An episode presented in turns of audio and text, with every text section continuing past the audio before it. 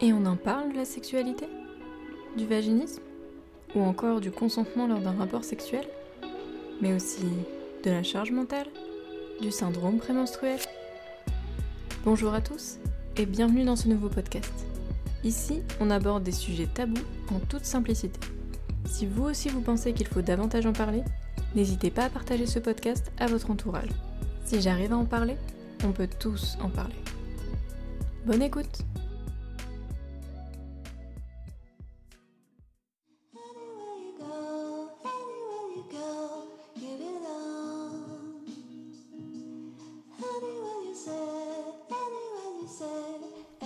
L'homme jouit en une poignée de secondes, la femme en une brassée de minutes. Les statistiques disent 3 à 5 minutes pour l'homme, 13 minutes à 1 heure pour la femme. Cette différence entre le temps de survenue de l'orgasme de l'homme et celui de la femme est dramatique et explique la relative rareté de l'orgasme vaginal chez celle-ci.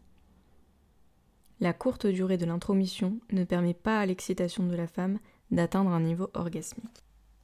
Ces phrases tirées du livre Les secrets du plaisir féminin, écrit par Gérard Leleu, reflètent bien les différences entre l'homme et la femme concernant l'orgasme. Il diffère en ce sens que la femme a généralement besoin de beaucoup plus de temps et de préparation pour atteindre l'orgasme. Ainsi, il arrive souvent que lorsque l'homme atteint l'orgasme, la femme commence tout juste à entrer dans l'action et en ressort souvent déçue. Pour y remédier, l'homme pourra apprendre à contrôler son éjaculation pour laisser plus de temps à sa partenaire, ou s'atteler davantage à lui procurer des caresses nécessaires pour qu'elle ait le temps d'atteindre elle aussi l'orgasme. Il peut également, après avoir eu son orgasme, lui accorder un moment, rien qu'à elle, pour essayer de l'amener à ce pic de plaisir tant convoité. La femme est multi-orgasmique, nous le savons aujourd'hui, mais cela a longtemps été ignoré, ou peu exploité, car l'homme n'ayant qu'un seul orgasme, on supposait que c'était aussi le cas de la femme. Dans ce livre, Gérard Leleu décrit l'orgasme comme des spasmes, des contractions, des vibrations, des pulsations, des battements rythmiques surgissant par vagues dans le sexe et envahissant le périnée et le ventre. Il explique également qu'il y a des orgasmes qui comblent et qui nous laissent satisfaites sans plus de besoin. A l'inverse, il y a des orgasmes qui ne rassasient pas et on a besoin d'autres et d'autres encore. Cela peut être assimilé au sentiment de déception que l'on peut ressentir après un acte sexuel, même lorsqu'il y a eu orgasme. Dans cet épisode, vous retrouverez différents témoignages sur l'orgasme, qu'est-ce que l'orgasme, est-ce que les personnes en ont déjà eu, et comment elles se sentent lorsqu'elles ont un orgasme? On pourra voir aussi que la notion d'orgasme est parfois un peu floue et différente pour chacun. On verra aussi que certains arrivent à avoir un orgasme sans pénétration ou stimulation clitoridienne. On peut voir que l'orgasme est donc très varié et qu'on peut l'obtenir de différentes manières. Il s'agit simplement que chacun trouve la façon qui lui correspond et qui lui plaît. Sans vouloir absolument atteindre l'orgasme, il est tout à fait possible d'avoir simplement du plaisir lors d'un rapport sexuel, et l'orgasme n'est pas forcément l'objectif à atteindre. Le but de ce podcast n'est pas de vous inviter à trouver à tout prix l'orgasme, mais plutôt de vous faire réfléchir sur cette notion-là et de vous montrer qu'il y a différentes façons d'en obtenir un. La sexualité reste complexe et particulière à chaque personne. Je vous laisse à présent avec les témoignages et je vous souhaite une bonne écoute.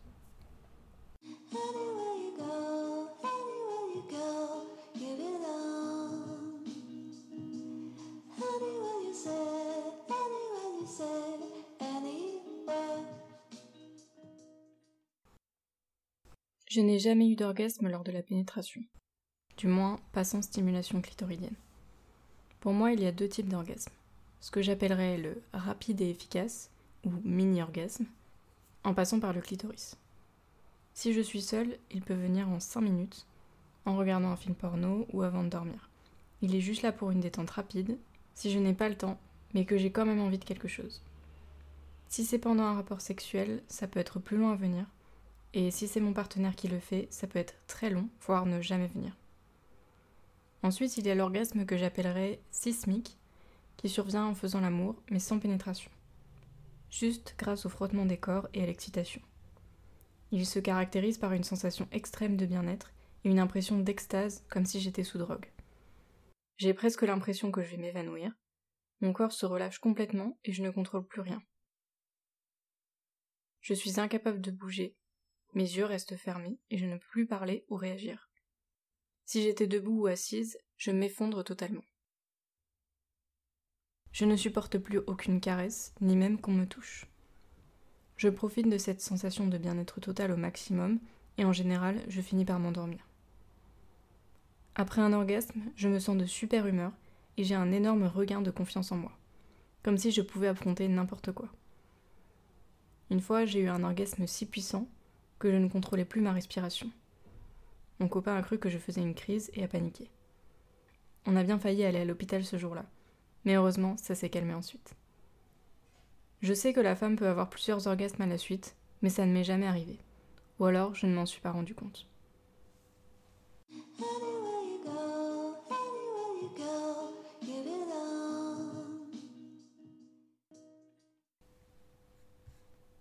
Je ne sais pas vraiment si j'ai déjà eu un orgasme. J'imagine que c'est un moment vraiment fort dans lequel tu ressens une sensation intense te traverser. Un plaisir singulier. Je n'ai peut-être pas d'orgasme systématiquement, mais j'ai toujours du plaisir. Différent à chaque fois, mais toujours agréable. L'orgasme serait le summum du plaisir sexuel. Pour moi, l'éjaculation n'est pas synonyme d'orgasme.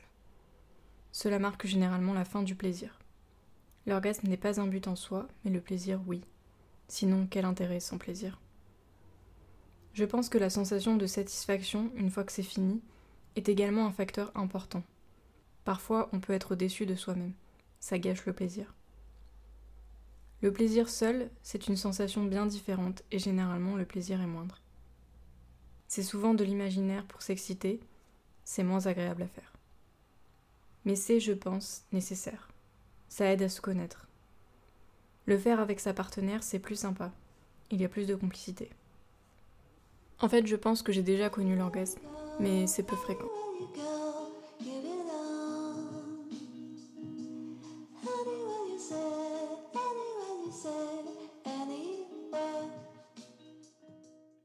Oui, j'ai déjà eu un orgasme. Pour moi, c'est le point culminant de l'acte. Il me semble en général extrêmement facile à atteindre pour les hommes, mais tellement compliqué à atteindre pour les femmes. Si je devais le décrire, je dirais que c'est comme une grosse envie de faire pipi. Il m'est arrivé une seule fois d'en avoir plusieurs pendant un même rapport.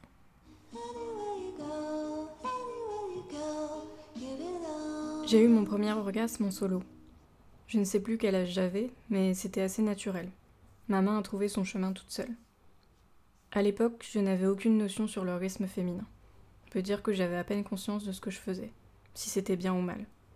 Mais ça me faisait du bien, me soulageait et me permettait de relâcher une certaine pression. Je n'ai jamais vraiment eu du mal à atteindre l'orgasme. C'est plutôt facile pour moi. Avec le temps, j'ai exploré et appris à connaître mon corps et ses merveilles, ce que je suis capable de ressentir et comment accéder au plaisir, au rythme que je veux, en solo ou à deux. En prenant soin de guider mon partenaire, c'est toujours mieux, car personne ne connaît mieux son corps que soi-même. L'orgasme, pour moi, se décrit comme l'apogée du plaisir, le plus haut point que je puisse atteindre. C'est comme une vague de plaisir qui se déverse dans tout mon corps, qui fait me sentir bien, me plonge dans un état de béatitude. J'ai souvent cette image d'un tour de montagne russe, le train qui monte, monte doucement, et enfin arrive tout en haut de la butte. Et là, c'est l'explosion de plaisir, comme un feu d'artifice, avant de descendre à vive allure, ce moment où les sensations parcourent tout mon être. Je suis alors comme à fleur de peau, le moindre contact me fait frissonner. J'aime rester quelques instants dans cet état, sans bouger, simplement pour profiter et prendre conscience de ce qui se passe dans mon corps. C'est également pour moi le moment idéal pour me connecter avec mon partenaire, au travers d'un câlin ou des caresses, pour l'associer à cet instant de plénitude. Plus concrètement, je parviens à l'orgasme par stimulation clitoridienne ou par double stimulation, clitoris et pénétration vaginale. Lorsque je l'atteins, je sens mon périnée se contracter et se relâcher en rythme, et comme une vague de chaleur qui part de mon entrejambe pour parcourir mon corps jusqu'à ses extrémités. Je distingue deux formes de double stimulation, simultanée et consécutive.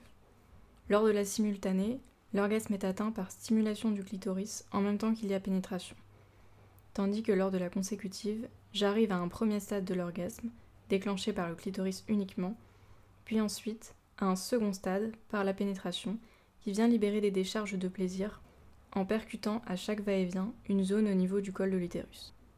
Pour moi, cet orgasme-là est le plus intense. J'ai déjà eu plusieurs orgasmes pendant le même rapport, même si un me suffit amplement. Parce qu'une fois arrivé au bout, c'est comme si je m'engourdissais. Les sensations sont certes de plus en plus intenses, mais ces orgasmes secondaires sont de plus en plus difficiles et plus longs à atteindre du fait de mon engourdissement. Si je veux avoir plusieurs orgasmes et profiter de chacun d'eux, j'ai besoin de laisser passer suffisamment de temps pour retrouver mes sens.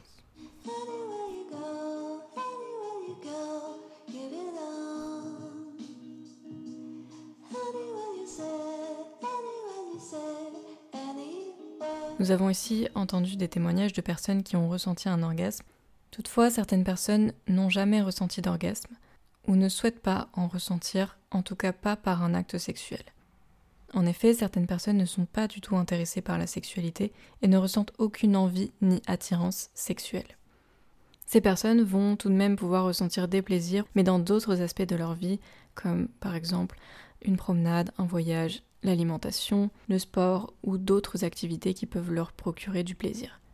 Il est important de respecter les choix de vie et les envies de chacun et de comprendre que chaque personne fonctionne différemment et que si pour certains le sexe est un besoin et une envie indispensable à leur vie, pour d'autres il n'est pas indispensable et pas nécessaire pour leur épanouissement personnel ou bien pour que leur relation amoureuse se passe bien.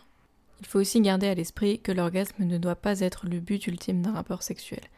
On notera d'ailleurs qu'en général, plus on cherche à avoir un orgasme, plus il est difficile de l'atteindre. Pour qu'un rapport sexuel se passe au mieux, après s'être assuré que les personnes impliquées dans le rapport sexuel sont bien consentantes, faut garder en tête que l'important est simplement de profiter du moment, de partager ce moment et d'avoir du plaisir. Merci d'avoir écouté cet épisode jusqu'au bout.